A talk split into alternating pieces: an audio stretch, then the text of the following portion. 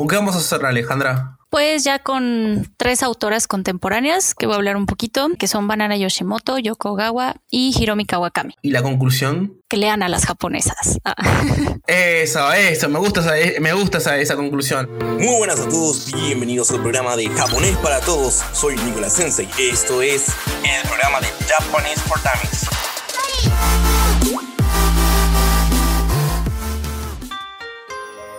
Muy buenas a todos, bienvenidos a esta nueva edición. Nada, mentira, es el tercer bloque de este pequeño programa. Vamos a ir concluyendo con los últimos ítems de este hermoso tema que estamos viendo, que es la literatura, el rol de la mujer, tal vez en este tipo de obras, eh, básicamente con un enfoque psicológico. Nuestra estimada aquí licenciada, que es Alejandra en este caso. ¿Sos licenciada Alejandra? Mm, bueno, maestra, hice igual a maestra, creo que no lo mencioné, en saberes sobre subjetividad y violencia y actualmente pues estoy haciendo el doctorado dándole continuidad. ¡Qué horror! Soy un ñoqui yo. Ay, chicos producción me traen siempre gente que es más inteligente que yo. ¿Me, opacan? Nada, mentira. No, no, fantástico. No sabemos hacer postres, acuérdate, no todos sabemos hacer postres en cosas. Eh, no, yo, sé hacer postres, yo sé hacer, yo sé hacer postres, yo sé cocinar, sí, sí, bueno, pero yo puedo hablar japonés. Exacto, y yo no, ¿ves? Estamos a mano. Claro, ella es alumna mía, ¿viste? Está, pero, pero son, todos son muy inteligentes. Hoy tengo una psicóloga, seguramente la semana que viene viene algún historiador, algún, algo, algún nativo. Falta que venga un nativo y ya digo, bueno, ya está, me voy a mi casa, chicos. Pero nada, nada, nada, está muy interesante. Recuerden siempre que nos pueden seguir en Instagram, esto es Japanese for Dummies, o buscan básicamente mi Instagram personal para contactarme si quieren participar en nuestros programas. O sea, no importa que no sean alumnos, si, si vos tenés una perspectiva de la cultura japonesa o de la historia o de del idioma mismo, me pueden contactar y bueno, los, invitamos al programa y participamos y organizamos algo que ustedes gusten. Podemos hablar de todo, no solamente sociedad y cultura, podemos hablar de mangas, de anime, de, no sé, parafilia japonesa, no sé. si querés, tal vez, no sé, el morbo que tienen los japoneses por los mechas, tal vez, o los pulpos, no lo sé. Realmente hay toda una cuestión para analizar, si quieren. Incluso hay unos temas, uno de los ítems que me gustaría hablar a mí, que está, incluso lo he hablado con un alumno, que es el tema de las máquinas. Qué cosa que tienen en Japón las maquinitas allá para elegir todo. Es una locura. Es un universo fantástico el Japón. Pero bueno, muy bien, vamos volviendo al punto, porque yo me voy ramas siempre. Vamos a comentarnos los últimos ítems que Alejandra nos va a relatar de este hermoso tema y una conclusión. Me da, me da curiosidad la conclusión de Alejandra, así que tienes el liderazgo del micrófono y las luces, querida.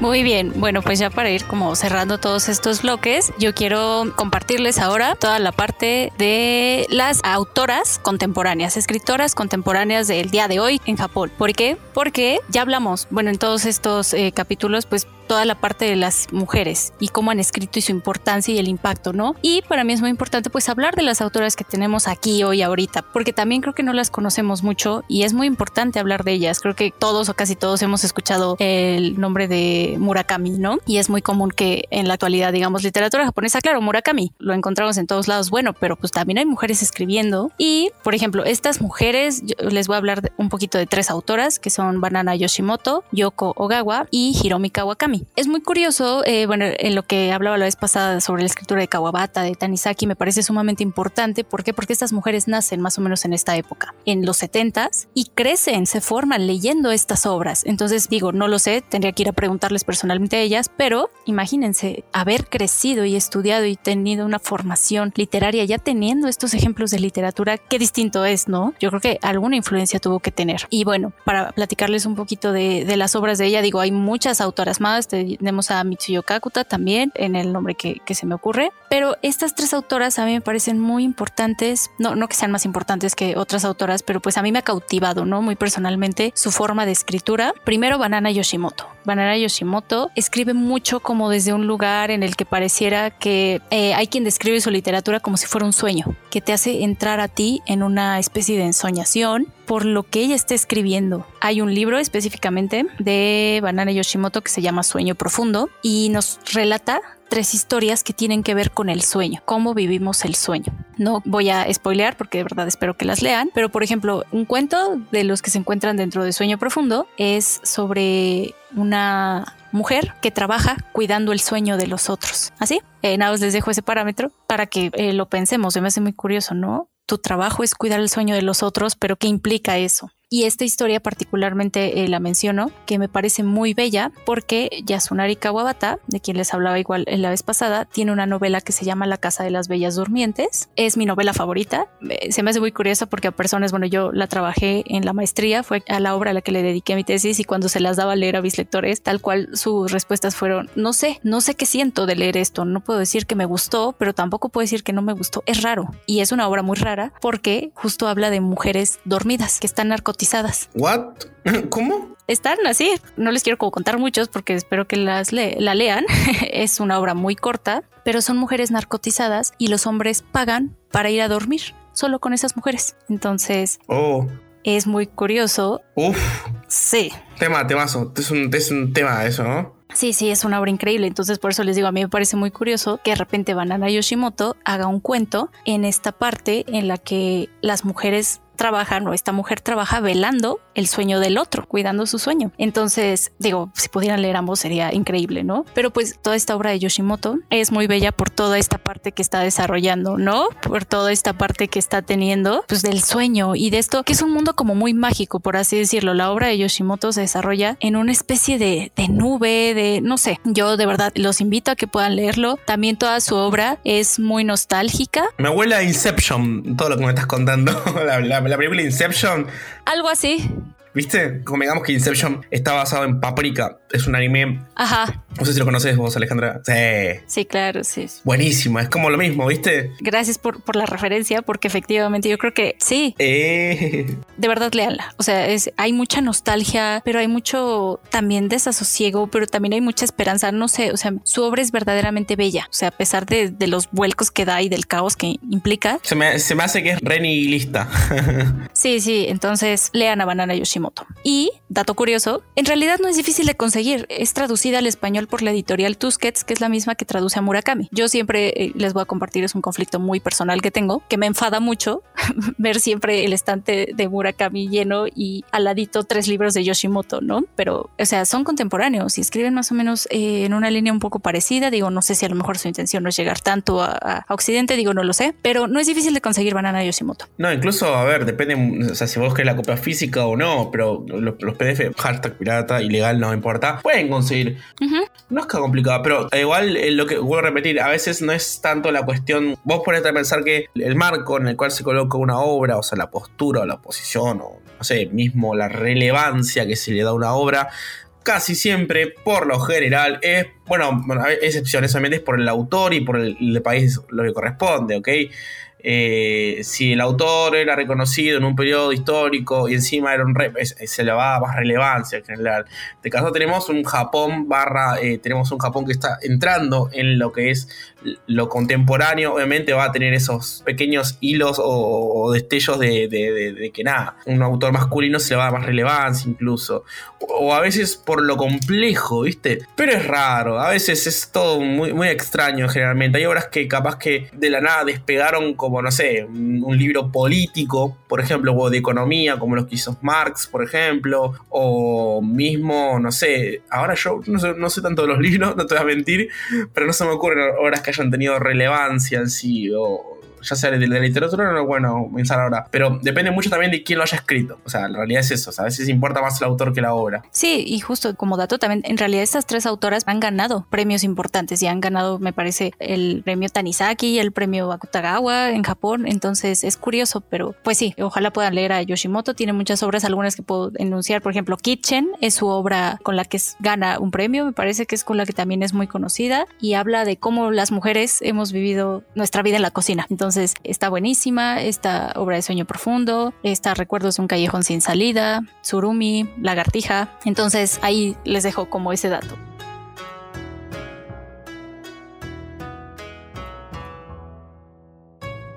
Estoy como cuando anotas animes.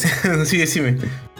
No, y bueno, ya iba a pasar a platicar ahora un poquito de Hiromi Kawakami, que justo yo creo que ella es quien está empezando a ser un poquito más conocida. Bueno, yo les puedo dar el, como un ejemplo muy de acá de México. Eh, los Sanborns son como tiendas que te venden de todo, ¿no? Libros, ropa, chocolates y hay muchas. Y usualmente los libros que uno encuentra ahí son como los más comunes, ¿no? Y he, encontrado ya los libros de Hiromi Kawakami en, en los Sanborns, ¿no? Entonces eso a mí me dice, wow, se está empezando a leer, o sea, está siendo muy conocida en Japón para que aquí en México esté en los estantes de de las tienditas de la esquina, es porque empieza a tener su auge, ¿no? Entonces, la obra de Hiromi Kawakami yo creo que destaca igual siempre desde mi perspectiva, ¿no? Es una obra muy, muy bella, muy emocional, también de carácter muy psicológico, pero me gusta mucho el lugar también que le da a la mujer dentro de estas relaciones en general, en sus interacciones. Me parece muy, muy bello que, bueno, particularmente, bueno, su obra más reciente, que es Los Amores de Nishino, nos cuenta la historia de Nishino y sus amores.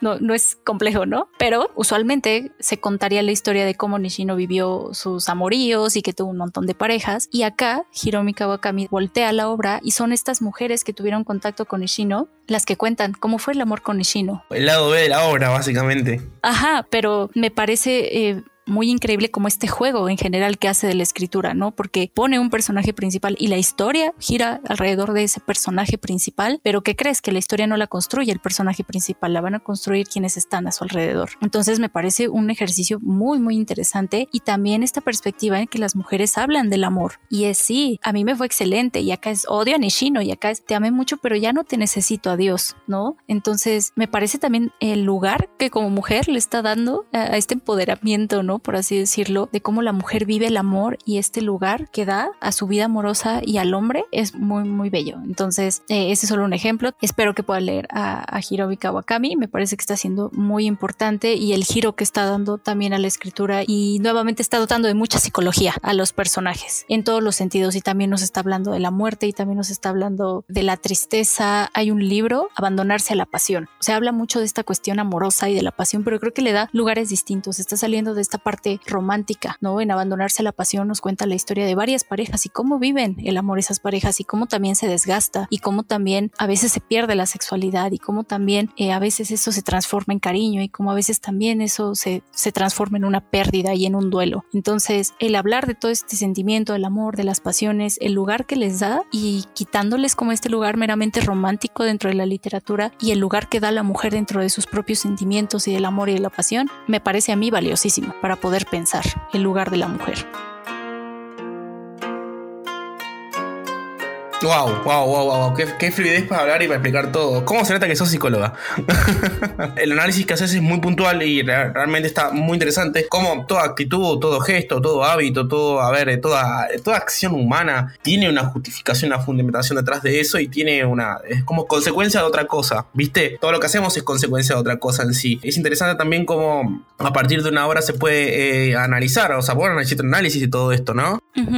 Sí. Wow, claro, tu tesis. Sí, no, no, no, y estoy ahí metidísima, ¿no? Y por último, bueno, ya para ir cerrando, quiero platicarles, yo creo que ellas, me duele decirlo porque a todas las amo mucho, ah, pero yo creo que mi autora favorita es Yoko Ogawa y me gusta mucho su escritura porque se me hace, creo que ella justo lo que escribe es más desde una carnalidad, desde una visceralidad, pero justo da un lugar no a la carnalidad y visceralidad como de repente podríamos pensarlo, como lo grotesco y vísceras y sangre y desagradable, no, no, no, sino, oye, las personas tenemos carne, tenemos sangre y sentimos y vomitamos y podemos, esto también es humano y también es nuestro. Y el lugar que les da a las mujeres también, eh, nuevamente les da un lugar muy violento, pero bueno, yo en lo que trabajo en pensar la violencia va más allá del acto transgresor, sino que la violencia es fundante. La violencia también da vida, ¿no? Ahorita grandes rasgos, un embarazo es violento, pero da vida, ¿no? Es un movimiento en el cuerpo de la mujer, es una transformación, la piel se estira, se desgarra, pero eso permitió la vida y es bellísimo pero no por eso dejó de ser doloroso y dejó de ser un duelo. Bueno, creo que eh, aquí se resume, yo podría resumir la escritura de Yokogawa. Sí va a haber ese desgarro y sí hay eso desagradable y sí somos viscerales y sí hay una carnalidad, pero eso es lo que da vida y las mujeres tenemos vida y por eso yo como mujer, no sé, en uno de sus libros, lo voy a retomar, no les voy a decir cuál es también para no spoilear, pero sí, sí, yo también soy mujer yo también estoy enojada y a mí también me dio curiosidad ir y darle un panque podrido a una niña a ver qué pasaba. Y no, no es cierto que por ser mujer soy maternal y amorosa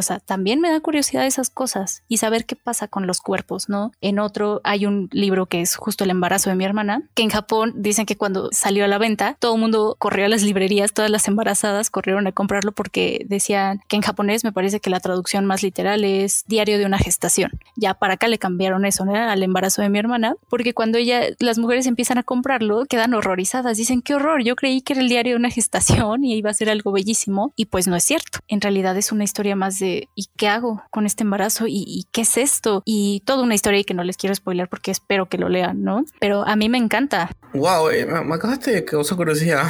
Qué rara esta perspectiva, nunca la he escuchado, me, resulta curioso, no, sé si no te voy a mentir.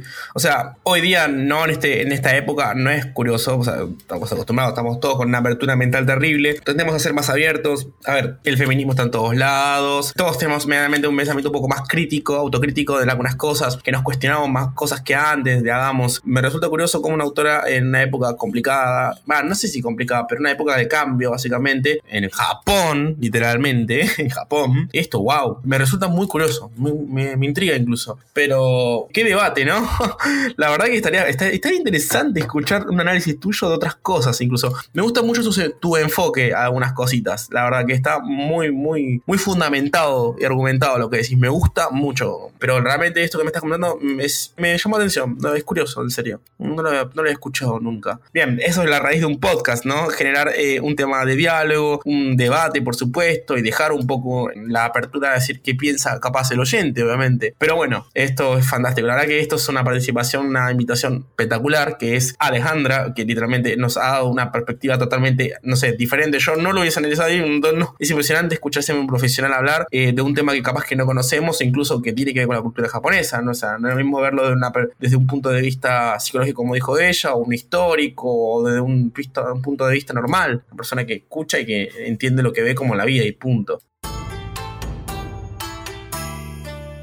Realmente impecable tu análisis, tu discurso, Alejandra. Nada, 10 puntos. Es una locura. La verdad, está muy bueno los planteos que haces. Nada, como siempre, agradecerte por haberte eh, acercado hacia nosotros. Por supuesto, saber que ustedes, si tienen algo que contarnos o algo que les gustaría realmente desarrollar con nosotros, o incluso con alguien más, no hay drama, no tengan miedo de, acercarse, de hablarnos. Alejandra en sí solamente es alumna de la academia nuestra que tenemos de japonés, pero me habló por Instagram y dije, bueno, la verdad que esta chica tiene algo que contar y está bueno darle el espacio a gente que quiere expresarse. Y más que quién sabe si lo que dice ella le llega a otras personas a acercar a esas obras y nada. A veces eh, la palabra, una, la palabra de un desconocido puesta en el momento y lugar indicado en un medio como este puede desencadenar o abrir un debate en la cabeza de otra persona. Quién sabe, ¿no? Pero nada, Alejandra, fue un placer escucharte. Muchísimas gracias por haberte acercado a este podcast, a este humilde programa, a mi humilde cueva.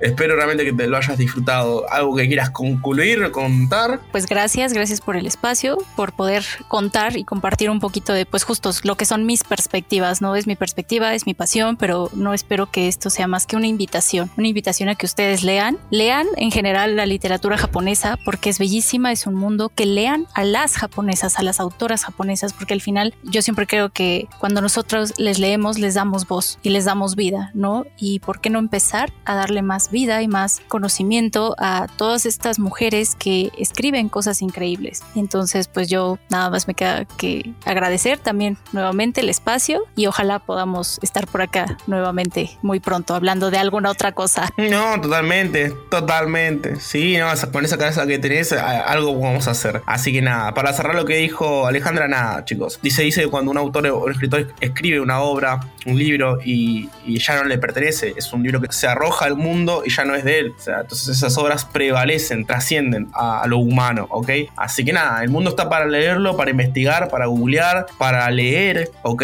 Y no solamente es lo que nos ofrecen un simple algoritmo en una red social, sino que a veces tenemos que romper un poquito y salir de eso y investigar y invitar un poco a lo que es el, el bicho de la curiosidad, como ustedes dicen. Pero bueno, nada, siempre y cuando tanto vamos cuando no, están todos invitados en realidad a participar o a debatir incluso. Creo que en Japan se está armando un club de lectura, creo, a futuro, así que, ay, ay, ay, hay mucha gente que está con ganas de trabajar, de hablar, de investigar. Yo me escucho, aprendo. Me gusta mucho escuchar, así que nada, un verdadero placer, un gusto Alejandra y a ustedes también por habernos escuchado. Espero que hayan realmente disfrutado este programa, ¿sí? Cualquier cosa nos pueden estar eh, encontrando en redes sociales, siempre vamos a dejar los links, por supuesto, y nos estamos viendo en el próximo programa de japonés para todos. Espero que los hayan disfrutado, ¿sí? Saluditos. Gusto, Alejandra. Bye. Bye bye.